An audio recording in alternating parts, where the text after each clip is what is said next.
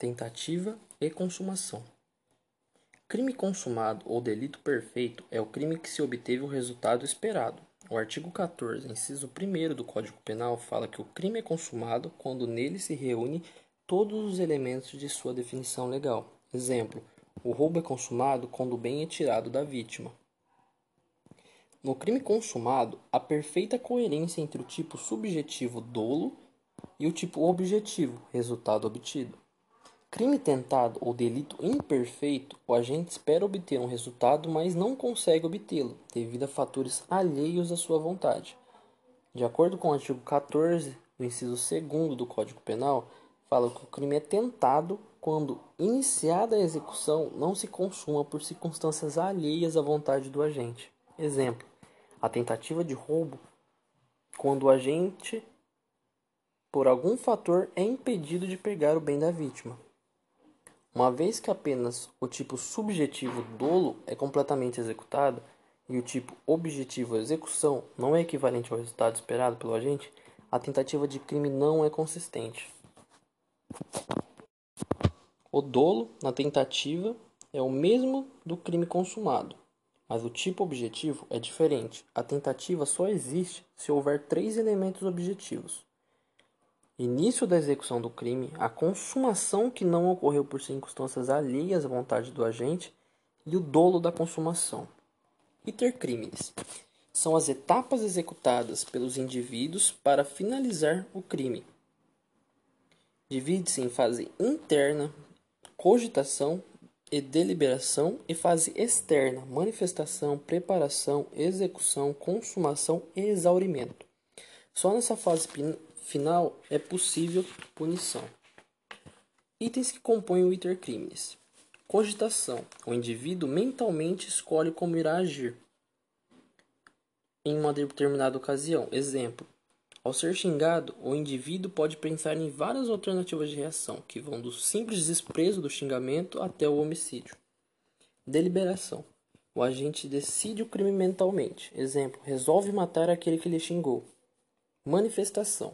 O agente anuncia a outra pessoa que pretende cometer um crime. Exemplo: o indivíduo diz a um amigo que quer matar outro não é possível, não é punível, exceto se a manifestação dirigir-se diretamente à vítima, neste caso, a crime de ameaça. Preparação. O indivíduo planeja o crime e procura meios de execução. Exemplo: o indivíduo pega uma faca para matar outro. A preparação normalmente não é punível, porém pode ocorrer em fase preparatória de um crime autônomo. Exemplo: a fabricação de drogas. Execução: O indivíduo começa a executar ações que visam determinados resultados relacionados ao crime. Um comportamento idôneo é aquele que pode produzir resultados. Ato inequívoco é aquele que indubitavelmente ligado à consumação. Exemplo: o indivíduo atira na direção de outro. A execução é sempre punível, ao menos como crime tentado. É essencial que haja uma real ameaça ao bem jurídico protegido. Caso contrário, haverá um crime impossível. A gente executa integralmente o comportamento previsto no tipo penal e atinge o resultado esperado. O momento consumativo é critério fundamental para definição do prazo inicial para ações punitivas, calculado a partir do dia em que o crime determinado foi consumado. A jurisdição territorial quando os crimes ocorrem em várias partes do território nacional, e a participação. Exaurimento fase posterior ao crime. Mas o indivíduo ainda comete um fato que atinge o bem jurídico protegido. Exemplo: a corrupção passiva consuma-se com a solicitação de vantagem indevida com o objetivo de praticar o ato de ofício.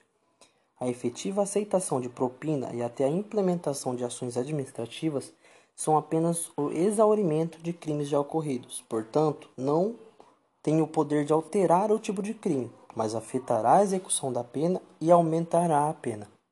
Uma distinção deve ser feita entre consumação e exaurimento, pois a prisão em flagrante só poderá acontecer no primeiro caso. Hipótese de inocorrência da tentativa. A punição pelo crime tentado, embora seja a regra geral prevista no artigo 14 do Código Penal, pode não ocorrer nas seguintes situações: crimes culposos. Não há intenção de atingir o resultado que foi provocado, porém é admitida a tentativa nos casos de culpa imprópria, em que o sujeito atua movido por um erro de tipo. Exemplo: pai mata o próprio filho, imaginando se tratar de um ladrão. Crimes preterdolosos são crimes qualificados pelo resultado. Um indivíduo consuma determinado crime, mas por descuido termina por cometer um crime mais grave. Exemplo: lesão corporal seguida de morte. Não admite-se tentativa pelos mesmos motivos do crime culposo. Crimes unissubsistentes aqueles em que a execução é completada em um único ato que também consuma o crime. Assim, sempre que há execução, há consumação também. Exemplo: injúria verbal. Contravenções. Em tese, é possível a tentativa, mas a lei de contravenções penais proíbe expressamente sua punição. Crimes omissivos próprios consumam-se no primeiro momento em que o indivíduo poderia ter feito algo e não fez, porém a tentativa é admissível nos crimes omissivos impróprios, aqueles em que o indivíduo tem a função de garantidor da não ocorrência do resultado. Exemplo: pai que vê o filho se afogar e nada faz, contudo, um terceiro lhe salva. Neste caso, o pai responde por tentativa de homicídio doloso. Crimes que a tentativa tem a mesma pena do que os que consumam. São os crimes de atentado. Crimes nos quais somente a punição se houver a produção de determinado resultado. Exemplo: induzimento, instigação e auxílio ao suicídio, que só é punível se o crime for consumado com a morte ou a lesão corporal grave da vítima. Tipicidade e punibilidade da tentativa. O crime tentado não se encaixa perfeitamente na descrição legal. A tentativa somente é punível devido à norma de extensão da tipicidade escrita no artigo 14, parágrafo único, que diz: salvo disposição em contrário, pune-se a tentativa com a pena correspondente ao crime consumado, diminuída de um terço a dois terços da pena.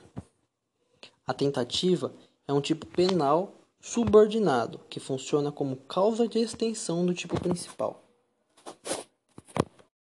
Existem três teorias fundamentais da punibilidade da tentativa. A subjetiva, que fala que o indivíduo é punido com a pena do crime consumado, pois o que importa é sua intenção de cometer o crime. Esse é excepcional dos crimes de atentado objetiva. A tentativa recebe uma pena menor que o crime consumado, pois o resultado não foi atingido. É a teoria adotada pelo nosso Código Penal. E a sintomática, medidas de segurança para crimes impossíveis, em que é apresentado uma periculosidade.